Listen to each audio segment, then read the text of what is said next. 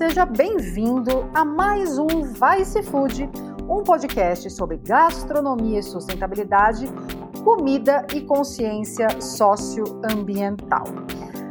É, nós estamos aqui hoje para falar sobre um tema que nesses últimos quatro anos, e olha que eu nem sou cientista, nem pesquisadora, nem ambientalista, me fez perder o sono e chorar e ter desespero muitas vezes, que é desmatamento e fome, desmatamento e falta de comida na mesa. Ah, como eu já disse várias vezes antes, tristemente nós não aprendemos, não só aqui como quase em nenhum lugar do mundo, a pensar em cadeia, a pensar nas coisas como uma reflete na outra, né? Não existe nada estanque. Então, quando você fala do meio, na questão de meio ambiente e agro, é, são duas coisas completamente ligadas, mas a gente não faz é, essa ligação no dia a dia porque a gente aprende, querendo ou não, através das campanhas do agropop e tal, que floresta em pé é lugar a menos de plantação. Por que, que a gente não desmata e bota mais plantação, né? Para alimentar mais gente? É, não é assim que funciona. Na verdade, a gente só vai ter um planeta habitável é, e comida na mesa se nós não apenas preservarmos o que ainda existe, como a gente precisa fazer também é, um trabalho imenso de recuperação florestal, de agrofloresta, é, para a gente não ter é, uma questão básica que é fome global. Além dos 2 bilhões que já passam fome hoje no mundo, se a gente não cuidar do meio ambiente, é, esse número vai parecer brincadeira. Então, não dá para falar de gastronomia, não dá para falar de comida sem falar na questão ambiental. Eu brinco que eu sou hoje muito mais uma ativista ambiental do que uma jornalista de comida, de gastronomia ou de alimentos.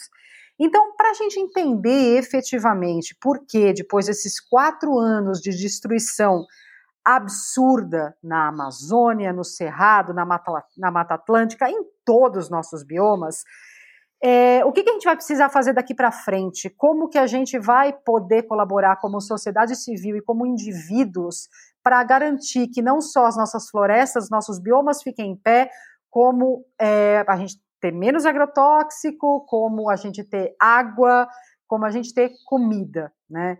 Vamos ter uma aula disso aqui com o Argemiro Teixeira. Muito obrigada, Argemiro, pela sua segunda participação no Vice Food. Oi, Aileen, bom dia, boa tarde, boa noite, né? É um prazer falar com você. Eu acho que a temática, né, do seu podcast é super atual e tem tudo a ver com conservação ambiental. Exatamente. O Argemiro, ele é doutor em análise e modelagem ambiental, mestre em meteorologia aplicada, engenheiro de segurança do trabalho, engenheiro florestal, perito judicial, meu Deus, esse homem estuda demais, minha gente. E a outra vez que ele esteve aqui com a gente foi para conversar sobre um estudo do qual ele participou, que era um paper intitulado Desmatamento reduz as chuvas e os ganhos da agricultura brasileira na Amazônia, publicado na Nature, que é uma das maiores revistas científicas do mundo. E agora o Argemiro, é, ele tem novos trabalhos, ele acabou de fazer o, acabar o seu doutorado, e eu vou ler um pequeno trecho que ele escreveu e mandou para mim que eu acho muito interessante, porque se a gente pensar em dois segundos, diz respeito a todos nós. Durante minha trajetória acadêmica e científica, exploro a susceptibilidade da produção agrícola brasileira em resposta às mudanças climáticas e sua interligação com o desmatamento e a expansão da fronteira agrícola nos biomas Amazônia e Cerrado. A devastação desses biomas gera preocupação porque interfere no clima local e regional, além de contribuir com a emissão de gases de efeito estufa que intensificam as mudanças climáticas globais. Somadas as ameaças associadas às mudanças climáticas globais, eleva-se o número de regiões e anos nos quais o sistema de dupla safra, soja e milho, são cultivados sobre alto risco climático, já que a sazonalidade, volume das chuvas e temperatura apresentam tendência de mudança, indicando que o clima não está dentro da sua variabilidade normal. É, Agemir, eu acho que a primeira coisa que a gente precisa é, explicar, que é legal explicar para que, quem está. Eu estou meio é, trocando umas letras hoje, não sei porquê. É, para quem está nos ouvindo, é qual a relação dos nossos biomas em pé, seja Pantanal, Cerrado, Amazônia, com ter ou não ter comida na mesa? Bom, Aileen, é, primeira coisa que eu acho que é importantíssimo, né, a gente pensar é numa palavrinha mágica que são é, serviços ecossistêmicos. Uhum. Né? O que são serviços ecossistêmicos? São serviços fornecidos, como o próprio nome diz, pelos ecossistemas naturais, pela natureza. É, muita gente também fala como serviços ambientais, e depende muito da nomenclatura. Uhum. Mas o que, que é isso? Isso é regulação de chuva são de fato serviços proporcionados, por exemplo, pela floresta. A floresta, ao reciclar umidade, né, retirar umidade é, do solo, evapotranspirar através das suas folhas e jogar essa bom bombear né, essa umidade na atmosfera, essa umidade ela acaba caindo, seja ali ou seja em outro lugar, na forma de chuva. Então, tá. essa reciclagem de chuva é um serviço ecossistêmico. Então, se a gente considerar que, por exemplo, você citou aí na introdução, é, a gente hoje tem a produção de soja e milho do Brasil, principalmente o sistema dupla safra, que é quando você planta a soja, né, na sequência, na mesma estação chuvosa, você planta o milho. É uma coisa que outro país do mundo não consegue fazer. Uhum. Só que a gente está jogando essa, essa capacidade no lixo. Por quê? Porque aí a gente está desmatando e a gente está fazendo que a estação chuvosa fique mais curta. Então a gente tenha menos tempo de plantar as duas culturas. E o que, que tem acontecido? Grande parte da soja e do milho produzidos no Brasil é destinada à alimentação do gado para uhum. suprir uma crescente demanda de uma população mundial, mas uma demanda de proteína de origem animal mas uhum. não é diretamente destinada à alimentação humana, mas acaba sendo destinada à alimentação porque as, uma das proteínas mais consumidas é a proteína de origem animal, que vem aí, né, dessa, desse, desse sistema de produção que infelizmente está ligado ao avanço da fronteira. Então, se a gente considerar que é, a floresta ela faz essa. Eu estou falando de chuva aqui, mas tá. eu vou dar um exemplo depois né, de outros serviços. É, se você considerar que a floresta ela tem essa capacidade de condicionar a atmosfera, de bombear é, é, é a, a, umidade para a atmosfera e essa umidade depois ela retorna na forma de chuva, se você tem menos floresta, você tem menos chuva. A equação é simples. Né? É, é, nós mostramos no, no, artigo anterior que se você, à medida que você ultrapassa um limite, um limiar, de desmatamento, ponto, de desmatamento, ah. a chuva ela cai abruptamente.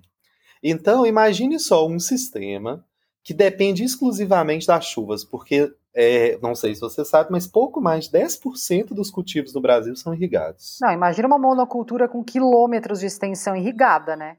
Isso não é nada né, assim, 11% dos plantios irrigados, quer dizer que 90% dos plantios estão suscetíveis a quê? Às chuvas, se caem ou não caem. É o clima, que está mudando por causa do desmatamento causado Exato. por esse sistema agropecuário. É, e tem, nós estamos falando aí das mudanças locais e regionais no clima, né, que é o que a gente chama de mudanças biogeofísicas. Beleza. E além disso, ainda tem um outro problema do desmatamento, que são as mudanças biogeoquímicas a nível global, que é aquela questão das emissões de gás de efeito estufa. Por quê? Hum. Porque o Brasil é, ele está aí na quinta, sexta posição no ranking de emissores devido ao desmatamento. O setor que mais emite hoje no Brasil é o setor AFOLU, que a gente chama que é o setor de florestas de mudanças do solo. Então, veja, a gente, a gente é como se nós, for, se nós intensificássemos o problema duas vezes. A gente intensifica as mudanças locais e regionais por causa dessas mudanças físicas que o desmatamento causa de injeção de umidade na atmosfera e etc. E também modificamos a composição atmosférica global. Então eu somo o resultado de lá com o resultado de cá. Quer dizer, é como se você tivesse com uma casa pegando fogo, você tivesse pondo, pondo, posto fogo na sua casa, né? Porque afinal é, é fomos nós. desmatando, e daí a hora que vê que o negócio está feio, resolve apagar o fogo com gasolina. É o que a gente está fazendo, né? Basicamente, porque ah, aí o que, que acontece? Choveu menos. Ah, deixa eu expandir aqui um pouquinho o meu plantio, porque aí eu vou colocar mais plantas por hectare, aí você concorda comigo que, obviamente, eu vou produzir mais. O problema é que nós calculamos que o custo de redução da chuva que esse desmatamento causa não compensa o que ele ganharia expandindo. E é muito louco, né, Argemiro? Porque, como você falou, essa majoritariamente, né, sei lá, a última pesquisa que eu li era mais de 80% da soja, não sei o número exato do milho, são é, direcionados à alimentação é, de animais para consumo humano. Quer dizer, a gente nunca teve tanta gente no planeta, 8 bilhões de Exato. pessoas, e a gente continua comendo como se nós fôssemos é, reis na Idade Média, porque nunca se comeu tanta carne per capita. E continuamos, a tendência é só de aumento. Tá? É, deixa eu te contar um detalhe que o, o Ministério de Pecuária e Abastecimento ele projeta que o Brasil vai se tornar o maior exportador de soja e milho, de grãos, nos próximos cinco anos. Resumindo, a gente não vai ter mais. Eh, bom, enfim, é, a gente só vai conseguir ser o maior exportador de soja e grãos, que já é um desastre, porque é, é, a gente continua na condição de colônia, né? Exatamente, na condição de fazenda do é. mundo. Né? E a gente só vai conseguir isso, que já é ruim, se a gente não acabar com o clima, porque não vai dar para exportar se o nosso clima mudar de uma forma que já está mudando, e daí alguém que está ouvindo fala assim: ah, mas meu, daí irriga. Só que sem chuva não tem permeabilidade de água no solo, não Exato. tem água embaixo. Né? É, é, por exemplo, você citou a questão da irrigação, é importantíssimo. Isso foi muito discutido na minha defesa de doutorado, porque uma pergunta que foi feita por um professor é, alemão que participou foi: é, e as medidas de adaptação? Tá. Será que a irrigação não tem o potencial de reduzir esses efeitos do desmatamento e Mas talvez fazer e talvez fazer compensar essa, essa, essa expansão e o melhoramento genético? Mas deixa eu contar uma coisa para você que é ainda pior. Primeiro, do melhoramento genético. A gente já está atingindo o pico de melhoramento da, genético da soja no Brasil. Tá. Primeiro ponto. Que é a transgênica. Exato. Tá. O ponto, o ponto da, da irrigação, a gente tem regiões, eu vou citar um caso para você aqui, não sei se você sabe da região do oeste da Bahia. Não. Hoje é uma fronteira agrícola incrível, são pivôs de 2 a 3 quilômetros de, de tamanho irrigação? de irrigação. São plantios incríveis, são são plantios que são fertilizados por helicópteros. É, é uma. Hoje ali. É, Mas é soja é, e milho? Bom, depende. A maioria ali é, é grãos, sim. Tá. Você, se você vê tanto que a Associação de Irrigantes do Oeste da Bahia, ela contratou um estudo para mostrar se a agropecuária ali era sustentável, tudo, enfim. Mas eu estava chegando nesse ponto porque ali é um lugar que, por exemplo, já existe conflito de água por causa da irrigação. É, eu imagino, não vai ter água para quem mora ali.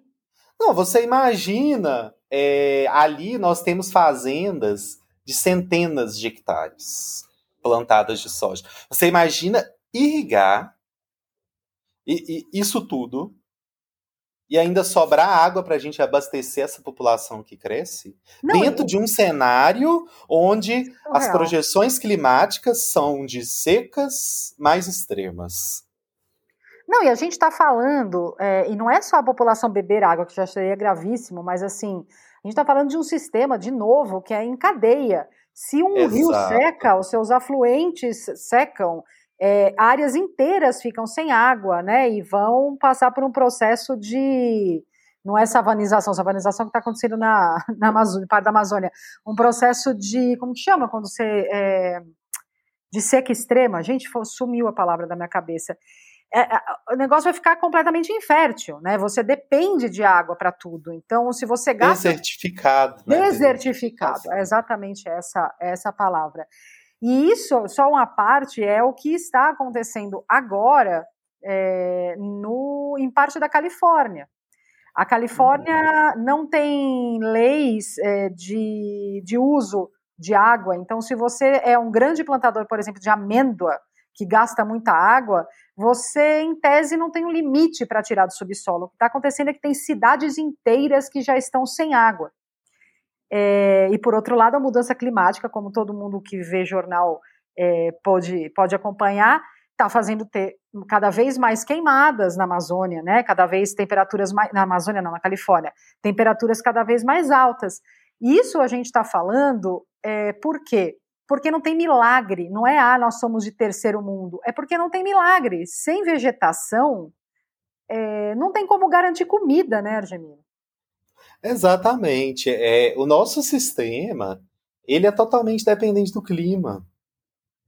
Né? Então, veja, não tem condição da gente irrigar essa imensidão que são as áreas agrícolas brasileiras. A gente é, inviabilizaria o uso de, da água para outras finalidades. Né?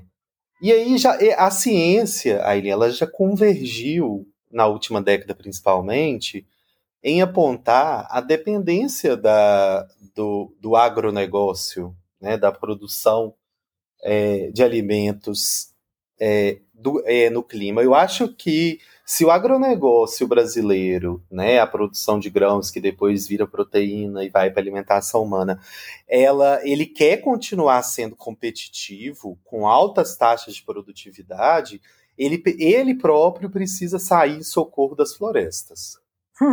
é, é o oposto do que estão fazendo agora, né? É o oposto do que a gente está vendo, porque. Conta aquela história é... do Mato Grosso, na, Mato Grosso, Mato Grosso do Sul, não sei, na Amazônia Legal, acho que foi Mato Grosso, né? Sim, sim. É, existe um, um projeto de lei, né? Que, se eu não me engano, é o PL 337 de 2022. Olha só, super atual. Uhum. Em tramitação na Câmara, esse é o detalhe, que ele está tentando alterar a Constituição Federal para que excluir o estado é, do Mato Grosso da região da Amazônia Legal. Por que isso? Porque o Código Florestal é mais restritivo na Amazônia Legal. Ah, ah, ah nossa. Eu, Pode eu desmatar menos lá. É, sendo que tá menos, não podendo desmatar mais, já está desmatando alucinadamente. Imagina Isso com nenhum freio, né? Exato. Pra, e ainda assim, é uma proposta extremamente robusta, porque é para alterar a Constituição Federal, não é nem, é, não é nem maioria, é mais do que a maioria absoluta para provar isso. Né? É, e assim, isso, isso a gente calculou, Eileen, que isso nós publicamos, para quem tiver interesse depois em ver, é um, um policy brief que chama Estimativos de Ativos e Passivos Florestais Vigentes no Estado de Mato Grosso e Impactos Resultantes do Projeto de Lei 337 de 2022, onde nós calculamos que, se esse projeto for aprovado, nós vamos alterar significantemente a vegetação nativa do, no estado do Mato Grosso. E aí, tudo, todo aquilo que eu te falei uhum. lá vai resultar em quê? Né? Um desmatamento que vai aumentar em muito as emissões de gases de efeito estufa. Tá? Por exemplo, o PL, esse, esse projeto de lei, ele resultaria em uma emissão aproximada de cerca de 5 gigatoneladas de CO2. É, porque você, além de tirar a vegetação que capta né, é, os gases do efeito estufa, você ainda expõe ao solo, expõe Exato. o solo de uma maneira que ele começa a emitir né, gases. Exatamente. Então, olha só, são 5 gigatoneladas, e além disso, nós calculamos que somente para o Mato Grosso a produtividade agrícola vai cair tanto por causa da redução das chuvas, de que vamos ter prejuízos anuais de 2,7 bilhões de dólares. Então é. eu te pergunto, sabendo isso, a ciência mostrando isso, e nós continuarmos a desmatar para produzir, não é um suicídio, um agrosuicídio? É completamente um agrosuicídio. E ainda tem a questão que a gente estava conversando no WhatsApp agora há pouco, do cerrado, né, Argemiro? Exatamente. a gente fala muito na Amazônia mas é, o cerrado está sendo desmatado de novo para se plantar soja e milho. Eu fui recentemente para a Chapada dos Veadeiros estudar a baunilha brasileira. A viagem de três horas de Brasília até a Chapada é uma grande monocultura de soja e milho. Né? O, o cerrado está sendo derrubado de uma maneira que nunca se viu antes. É, e tem uma questãozinha com o cerrado que eu gostaria que você explicasse para a gente, que é a questão dele ser meio a caixa d'água do Brasil, né? A, a, a, uhum. Ele é um local de nascentes estratégicas essenciais para o brasileiro, né? Exato. É, é, foi bom você citar o Cerrado, porque a última publicação que nós fizemos foi sobre a Amazônia, mas nós já temos estudos bastante avançados é, que incluem o Cerrado. E se a gente acha que ah, só a floresta tropical é importante nessa questão toda da regulação do clima. Estamos perfeitamente enganados. Tá? A, a, vegetação do cerrado, né, é, ela é também muito fundamental nessa questão é, das chuvas. Então, o cerrado, por exemplo, ele, além dessa questão dele ser importante na evapotranspiração e na formação de chuvas, é no Cerrado onde estão as três maiores bacias hidrográficas da América do Sul. a, a bacia amazônica, Tocantins, São Francisco e Prata. Então veja, a gente tem praticamente as três, a gente tem as três maiores bacias hidrográficas da América do Sul em um lugar onde nós estamos desmatando constantemente para plantar é, basicamente monoculturas exportadoras ou pastagens. Né? Quer dizer, a gente está uh, se pondo numa posição de vulnerabilidade hídrica, ou seja, de faltar água em, na maioria dos estados brasileiros, né? Porque essas bacias hidrográficas elas alimentam é, a maior na parte maioria da América do Sul, do né? Sul porque a gente quer ser o maior exportador de grãos, de soja e de milho para alimentar porco, galinha e vaca, que comem isso, utilizam quase 60% disso, dessa caloria dada para eles para sobreviver e nos retornam com uma taxa aí de conversão, dependendo do animal, de 17% a 30%. Quer dizer, além de tudo, a conta não fecha. A gente produz uma quantidade de comida insana para ter de volta, através da carne, ovos e leite, entre 17% e 30%. Aileen, se a gente pensa os dados de desmatamento no Cerrado, a Amazônia tem aproximadamente 20% do seu território desmatado. O Cerrado tem quase metade do seu território desmatado. Só restam pouco mais de 54% do Cerrado. Quer dizer, agora ou nunca, né? É, exatamente. Né? E tem uma coisa que a gente não esquece de citar, que a, a produção de alimentos ela está intrinsecamente ligada à biodiversidade. Tanto que a mudança climática, a crise climática, ela faz parte de uma crise maior que é a crise de biodiversidade. Explica então, um pouco melhor isso. Olha só, veja bem, é, desde o momento onde a gente começa a. É, eu, eu, eu costumo brincar que se a gente achava que a crise de Covid era uma crise drástica, eu tenho muito medo do que nós vamos ver com a intensificação da crise climática. Oh! Primeiro ponto. E tem um outro ponto, não é, não é, na, não é fazendo terrorismo, porque é engraçado que quando a gente publicou o artigo, eu fui chamado de terrorista ambiental. É ciência, gente. é ciência, né? É física, é química, né? É, é hidrologia, enfim. E, e é, é, além disso tudo, né? É, a, a biodiversidade ela condiciona a maioria dos processos do planeta, seja nas florestas, nas emissões, nas absorções de carbono. Então, a, essa crise climática, vamos dizer assim, ela, ela é uma crise ecológica, sabe? que inclui aí a biodiversidade, inclui o clima. Então, é uma crise ecológica, na verdade. E a gente não pode lembrar nesse contexto que você vai saber falar muito melhor do que eu sobre isso. Produção de alimentos e biodiversidade está super interligado. E a o Cerrado é o maior hotspot, ou seja, é, é o lugar de priori, é, é, o lugar de maior conservação, de prioridade de conservação do hemisfério ocidental de biodiversidade. É, o, ele é considerado um dos, 25 loca... um dos 25 locais do planeta onde está 50% da biodiversidade do mundo inteiro. É, o, o Cerrado ele é mais biodiverso, por incrível que pareça, que a Amazônia, né? É, e a gente está transformando tudo isso em monocultura de soja e milho. E é, e é bom a gente falar de uma coisa que os negacionistas gostam muito de repetir, que é assim, ah, meu, Amazônia, mas eu moro no Rio Grande do Sul, o que, que eu tenho a ver? Explica o que, que tem a ver, explica o que, que é o alcance dessa, dessa falta de incidência de chuva quando a gente chega num ponto de desmatamento sem retorno da Amazônia. Bom, a gente já tem vários estudos, né, é, sejam eles empíricos, o que, que são estudos empíricos? Baseados em dados, né? Porque, como dizia a minha, a minha querida avó, né, é ver para crer, tem gente que não gosta de modelo, né? Uhum. Quer ver dado para crer. Então já temos modelos, mas também temos vários modelos biofísicos avançadíssimos que mostram que a, a umidade que vem da Amazônia, ela, o que, por que que acontece? Vamos pensar aqui. A gente tem é, o oceano ali transpirando umidade. Né? Aquela umidade ela vem para o continente. Uhum. Quando chega no continente, ela encontra com aquela grande bomba de umidade que é a, a floresta amazônica.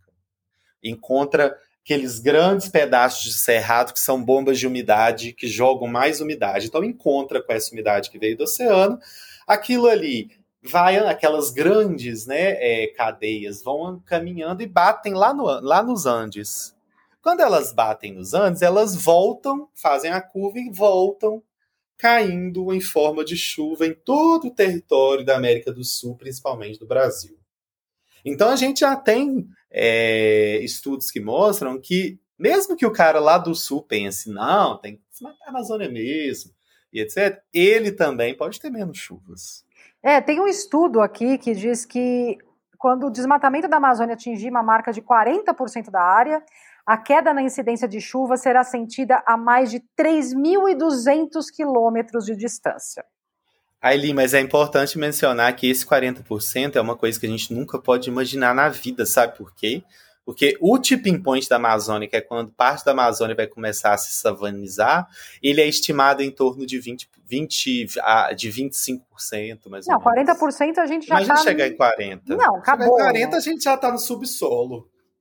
E, e, e, eu, nossa, eu, eu, sério, Argemiro, assim, é, é, esse é um tema que eu, eu fico tão chocada. Primeiro porque é um tema que se toca muito pouco fora da comunidade científica, né? Quando sai um estudo ou outro, você vê uma notícia e tal, mas não se discute isso, não se discute em faculdades, não se discute. É, isso era uma coisa que tinha que ser discutida na rua, igual política, né? É, porque é Sim. é política, na verdade. Mas aí você percebeu que aí nós tivemos a disputa eleitoral, né? Acabamos de sair. Esse assunto sequer foi debatido? Não, não foi, porque o nosso pode pegar aí todos os pode pegar aí todos os debates passar um algoritmo aí e ver quantas vezes foi citado alguns termos-chave aqui. Não foram. Eu só lembro do Lula falando uma vez, que eu achei ótimo, mas assim, é muito pouco, que é não tem sentido ter gado na Amazônia, não precisa ter gado na Amazônia, alguma coisa assim. Só que a gente está tão entranhado nesse modelo agropecuário no Brasil, com a nossa elite política e financeira é, colocando cada vez mais lenha na fogueira desse modelo, que se tornou quase um. É quase, é quase um crime você falar que uhum. este modelo está errado, que este modelo não é sustentável. Sendo que, ao mesmo tempo, este modelo do ah, a história do PIB positivo é para meia dúzia de pessoas. 99,9% da população está só sofrendo o efeito da falta de chuva, na mudança climática, a, os micro e pequenos produtores tendo que sair das suas propriedades porque eles são envoltos por pulverização de agrotóxico, que é uma coisa que a gente nem comentou, mas é, é anda de braço dado, Exato. né? E nós não podemos esquecer, né, Aline, que ah, existe uma coisa muito importante quando a gente fala de mudança climática que se chama capacidade de adaptação. A capacidade de adaptação ela está ligada à renda, a condições é, de esclarecimento, escolaridade, todos terão a mesma capacidade de adaptação? É óbvio que não, os pobres já estão. Os é. pobres sempre sofrem primeiro, os mais vulneráveis sempre sofrem primeiro, né? É, e é isso que já está acontecendo no Brasil. A gente já, por conta desse aumento absurdo da quantidade de área de plantação de monoculturas de grãos, nós já temos muito menos plantações de itens da comida do brasileiro, muito menos uhum. plantação de arroz, de feijão. Está é, tá tendo uma crise agora no Sudeste, especialmente de frutas, porque frutas são é, são cultivares de longo prazo. Algumas árvores demoram 10 anos para começar a produzir. Outro dia eu fui uhum. comprar um mamão no supermercado, um mamão no supermercado, uma mão estava 21 reais. Então, assim, é, tudo isso está ligado à mesma coisa. É como a gente ocupa a nossa, o nosso solo, né? Exatamente, é porque o solo ele condiciona o clima de todas, de várias formas, seja localmente, regionalmente ou globalmente, né? Então, se a gente não mudar esse paradigma de que é preciso expandir para produzir, nós vamos ser, é, nós vamos caminhando até um ponto onde a gente chama de ponto de não retorno, né? É, o que fica difícil é a gente, mesmo com as capacidades de adaptação, né, que eu citei, irrigação, melhoramento genético, a gente não consegue suprir né, é, esses, essas perdas. É, é, é importante. A gente está falando de chuva também, mas é importante lembrar que, especialmente algumas culturas, elas produzem menos sobre estresse térmico, né? Esquentou então, é, é menor produção de alimentos. E estresse térmico, assim, é algo que a gente, é, a gente tem, obviamente, clara certeza é, das questões dos efeitos do desmatamento na chuva. É, das temperaturas, então, não nos resta nenhuma dúvida. O mundo está aquecendo. Que o mundo está aquecendo, tanto e, e mais que as regiões produtoras de grãos do país, as principais regiões agrícolas do país, estão se aquecendo mais ainda devido ao desmatamento. Porque você pensa só, por exemplo, a gente pensa aí, a gente queria, né? O mundo ele idealizou é, em limitar o aquecimento global a um grau e meio. Agora a gente já está aceitando chegar a dois graus. Então a gente você não conseguiu fazer aí... nem de um grau e meio, a gente continua fazendo as mesmas merdas de sempre. É Exato. É, a gente não consegue ter na prática ações de larga escala. Então pensa só, a gente tem, por exemplo, vamos pensar no cenário, né? Bom, um grau e meio. Um grau e meio, nós estimamos é, que o desmatamento ele pode, é, isso em consonância também com outros estudos, que o desmatamento ele pode aquecer em até um grau as temperaturas. Então você pensa aí, de um grau e meio vai para dois graus e meio a mais. Danou. Uma temperatura que era 37, ela chega a 40. Nossa né? Então, é, algum, é, a maioria das culturas agrícolas elas não lidam bem com estresse térmico. É? Não, e, tem, e, e, é uma coisa que, é, que, de novo, acho que a palavra é surrealismo. A gente está falando, e eu acho bom repetir, que tudo isso se deve, não é à produção de alimento direto para humanos. Isso se deve ao fato de que nós é, simplesmente não aceitamos comer menos bicho. O planeta está acabando, o clima aquecendo, rio secando, e a gente acha normal comer animal manhã, tarde, noite, em todas as refeições, todos os dias da semana. De novo, nunca na história da humanidade se comeu proteína animal desta forma. A proteína animal sempre foi um componente é, nobre no prato. É assim, aquele componente que você come pouco de vez em quando. Primeiro, porque a gente não precisa de tanta proteína, e segundo, porque produzir isso antes da invenção da, da agricultura com maquinário e etc e tal, era impossível. Se você tinha uma vila com 100 pessoas, não dava para você ter 600 cabeças de gado antes da, dessa, desse modelo de agricultura gigante que a gente tem hoje, porque você não tinha nem quem lidar com a produção da comida do bicho. Né? é, a gente está fazendo uma coisa é, absolutamente bizarra com o planeta, muito em parte, a gente está falando aqui só da questão da agropecuária, a gente não está falando da questão de combustíveis fósseis, porque desmatamento tem muito pouco a ver com combustíveis fósseis, né? Ou desmatamento em si, não aquecimento global. O aquecimento global tem. Mas assim, porque a gente se nega a mudar hábitos alimentares que são de muito poucas décadas para cá. Essa, essa forma, essa intensidade de consumo de alimentos derivados de animal. E, de novo, a gente nunca teve 8 bilhões de pessoas. Não dá para a gente fazer as coisas do mesmo jeito quando a gente tem 100 milhões e 8 bilhões. Como que a gente vai. A gente, esse é um dado de três anos atrás, talvez tenha aumentado um pouco. Por ano, nós abatemos 70 bilhões de animais terrestres para consumo humano. 70 bilhões. Você imagina a quantidade de comida que a gente tem que produzir para 70 bilhões de bichos? É uma enormidade. E mesmo assim, a gente alimenta 70 bilhões de bichos, mas a gente não alimenta de forma decente 8 bilhões de humanos. Então, quer dizer, esse modelo está errado no começo e no final.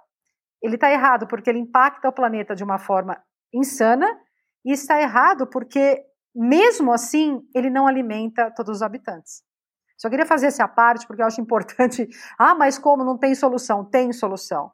É uma dieta Sim, mais variada, é mais biodiversidade, mais tipos de. Né, é, fala um pouquinho sobre isso, assim, como que a gente pode é, endireitar essa situação enquanto enquanto cidadão e enquanto pressão em cima da, dos políticos também. Olha, Aline, a primeira coisa é a gente precisa deixar de ideologia. Aqui a gente está tratando de ciência. Uhum. Né? Então eu faço questão de, citar, de, de, de citar o painel intergovernamental sobre mudanças climáticas. Em, em inglês, a sigla é IPCC. Uhum. Né? O que, que é esse painel? Ele reúne os cientistas mais notáveis do mundo, do mundo, de vários países, Tá? É, e esse, eles vão fazer o que? Eles se reúnem para compilar toda a literatura científica, inclusive no novo relatório, nosso artigo está sendo citado, uma grande novidade. Então, nós vamos. Esse, esses relatórios do IPCC eles estão servindo de um guia para a gente debater sobre o futuro do planeta, principalmente sobre o futuro dos sistemas agroalimentares. Né?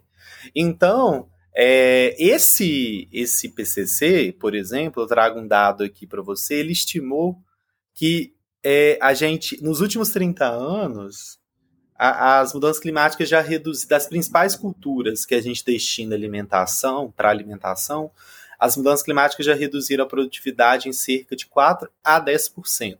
Cara, é muita coisa. É muita, é muita coisa. É muita coisa. Se você pensar aí 10% a menos de produção globalmente. Com uma população que só aumenta. Com uma população que só aumenta, né? É, então, qual que é a saída para isso? Bom, primeira coisa, a gente precisa começar a entender que produção de alimentos e meio ambiente não são é, lados opostos. Primeiro, é, porque um não vive sem o outro. No caso, um não vive sem o outro é a produção de alimentos, né? Não vive Exato. sem o meio ambiente. Exato, por quê? Agora, o, o grande problema é que, politicamente, tenta-se é, dissociar as duas coisas. Né? É com aquele modelo de um agro retrógrado que ainda pensa que é, sempre a expansão é o caminho. São minoria. Tá? Mas é uma minoria barulhenta e com poder Mas nos últimos uma, quatro anos, né? Exatamente. Uma minoria que tem dominado a agenda e, infelizmente, tem dominado a agenda ambiental de uma forma a achar que nós somos extremamente protetivos. Pense só, Eileen, nessa situação que eu trago aqui para você, de todos esses contextos e esses dados, você ainda acha que nós somos extremamente protetivos? Olha, né? Obviamente nós não somos suficientemente protetivos. Né? É, exatamente. E assim, é, nós temos estudos é, que vão ser publicados que mostram que o Código Florestal, quando ele foi pensado, ele foi pensado para proteger a biodiversidade e etc. É, e aí nós é, avaliamos que se a pessoa obedece ao Código Florestal, isso também está em consonância com o artigo que nós publicamos em 2019. Se a gente obedece o Código Florestal, a gente tem uma estação chuvosa mais longa e mais chuva. Se a gente não obedece. E bem distribuída, né, Argemira? E bem distribuída. porque... Se a gente não obedece, a gente vai ter deficiência hídrica. E aí, Ou vai ter a questão chuva de, obedecer... de dois meses concentrada em dois dias Exato. que safra. E aí a questão de obedecer a legislação, ela deixa de ser uma questão de o cara ter acesso a crédito agrícola, ter acesso a financiamento, ou simplesmente dele não ser multado. Uhum. Já, a gente já entra em um novo paradigma, já faz parte de algo que ele necessita para a sua própria atividade, né? Então é a primeira coisa que a gente precisa fazer, caminhar na direção desse paradigma. Segundo, a gente precisa fortalecer as ações governamentais para mapear as regiões de risco, para prestar assistência em adaptação e mitigação para a agricultura familiar.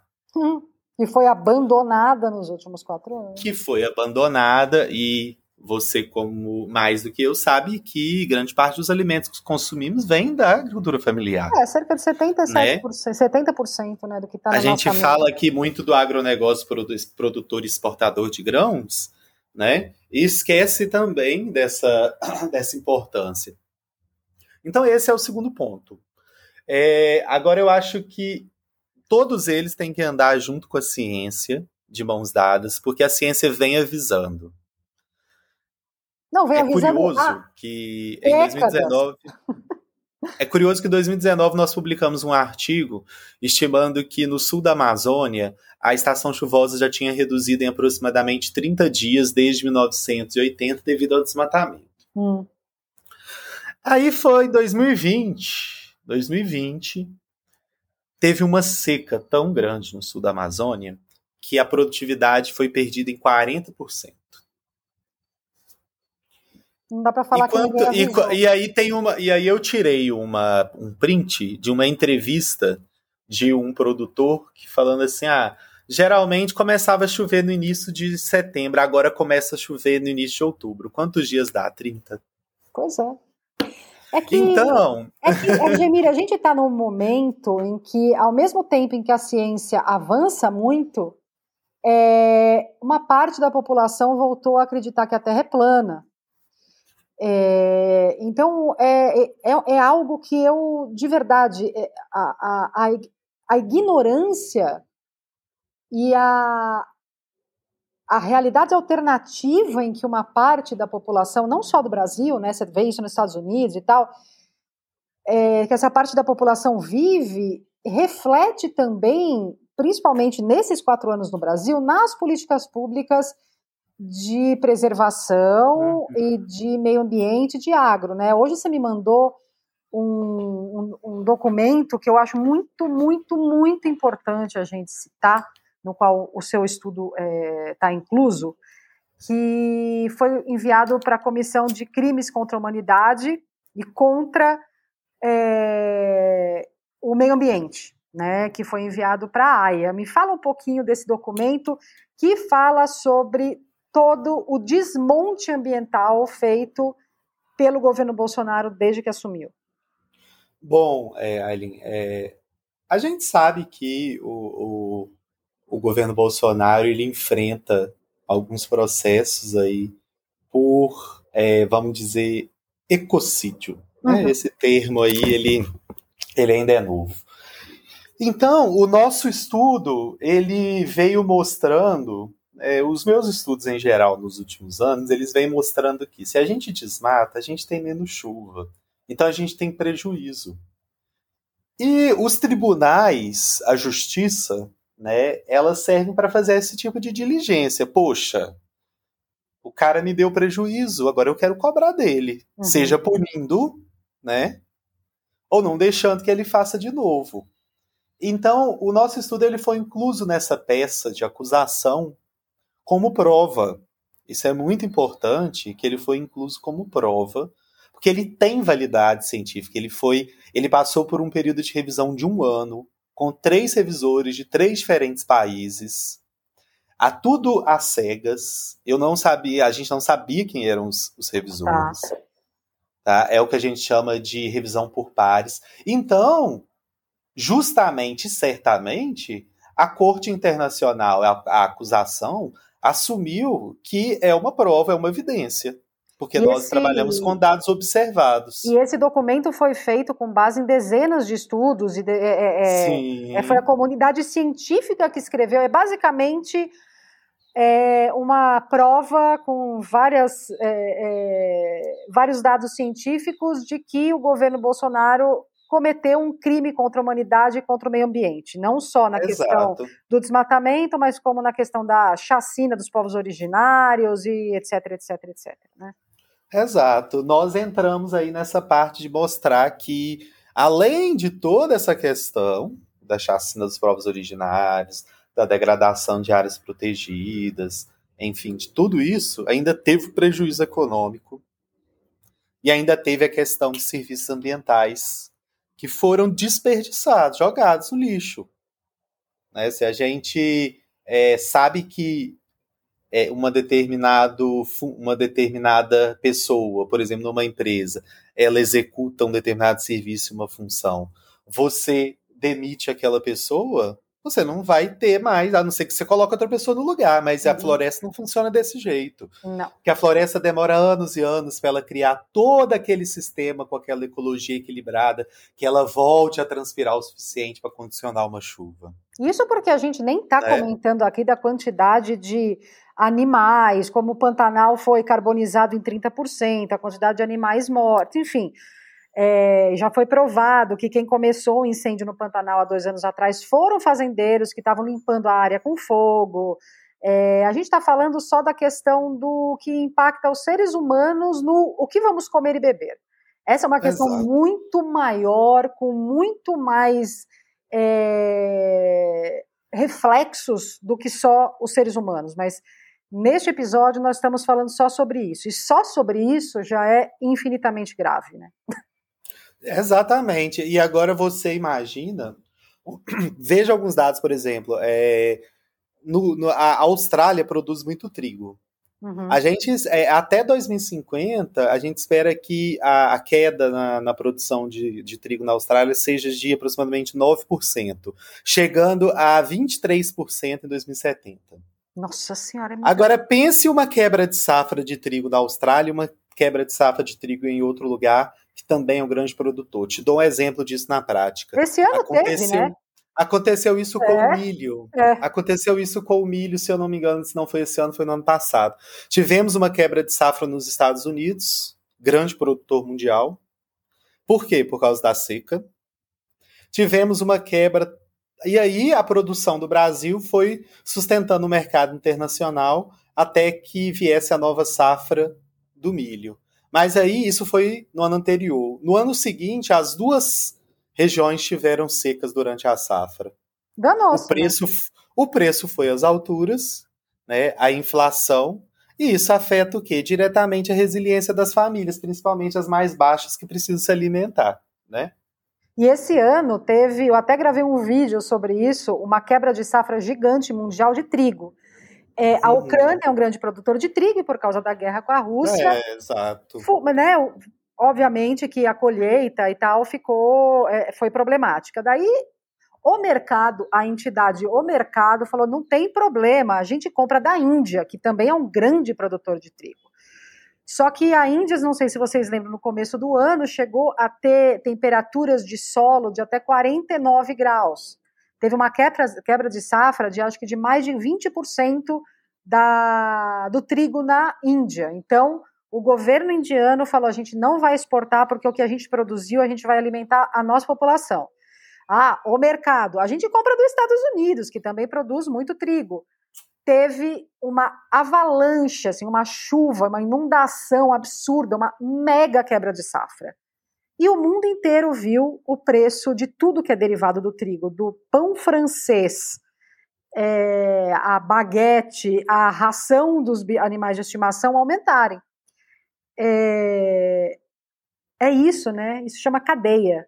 a cadeia das coisas, está tudo interligado e a gente não aprende a pensar assim.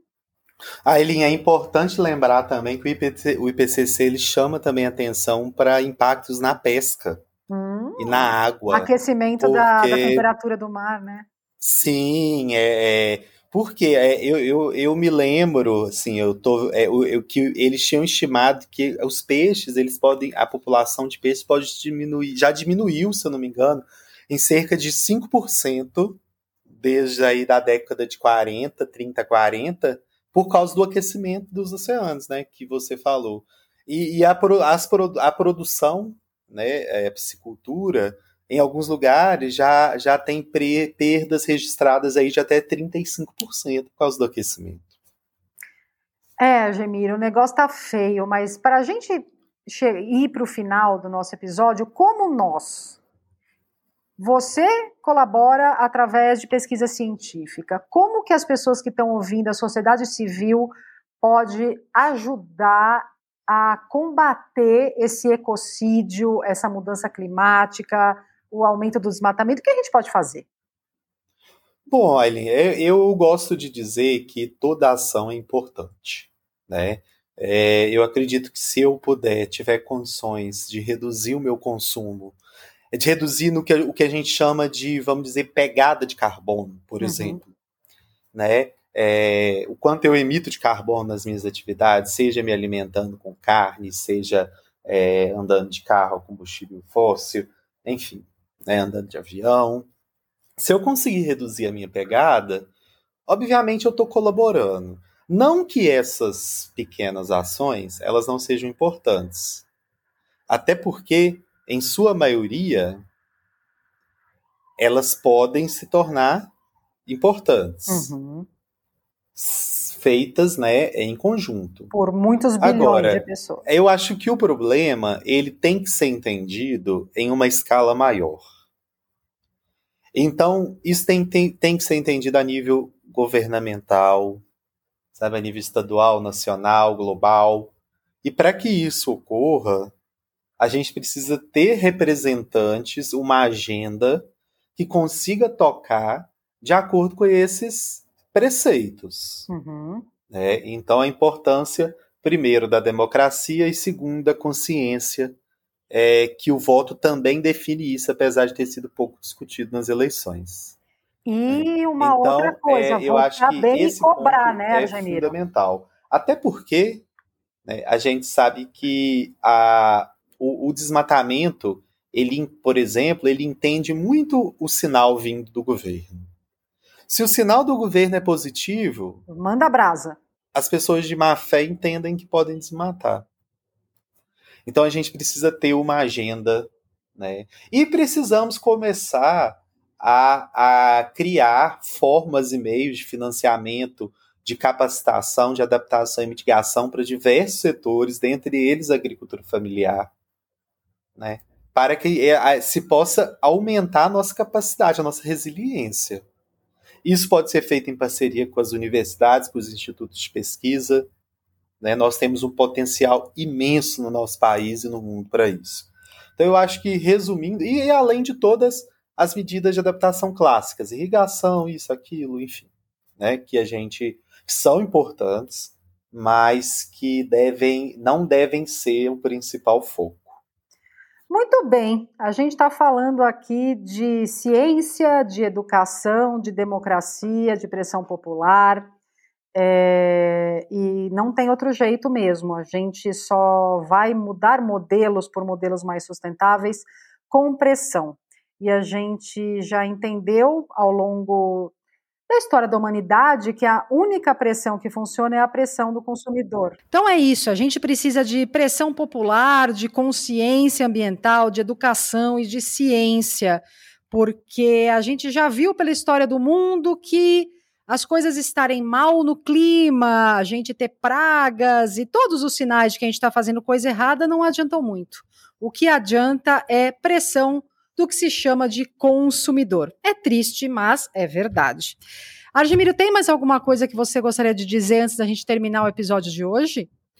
É, não, só queria encerrar agradecendo primeiro, né? Porque eu acho que é importante as iniciativas de divulgação científica de tudo isso. Né? Essas informações precisam chegar de uma forma clara às pessoas, e eu acho que essa é uma grande oportunidade. E, e falar para todo mundo que é, não existe futuro sem ciência, e não existe ciência sem cientista. Né? Então a gente precisa começar a também valorizar é, essas pessoas que estão trazendo todos esses dados aqui que eu disse, que são compilado de dados globais, né, de cientistas de diversas partes do mundo. Viva a ciência, viva os cientistas, porque é deles e disso, da ciência e dos cientistas, que depende a continuidade da nossa vidinha aqui neste planeta. Isso não é exagero, isso é ciência, né? Argemiro, muito obrigada pela participação, foi ótimo. É, espero que todo mundo que ouça pense, pensa, uh, consiga pensar um pouco mais cotidianamente nessa ligação da proteção do meio ambiente com a comida que está no seu prato. E a gente fica aqui com mais um Vai Se Food, e como eu sempre digo, o que comemos modo mundo.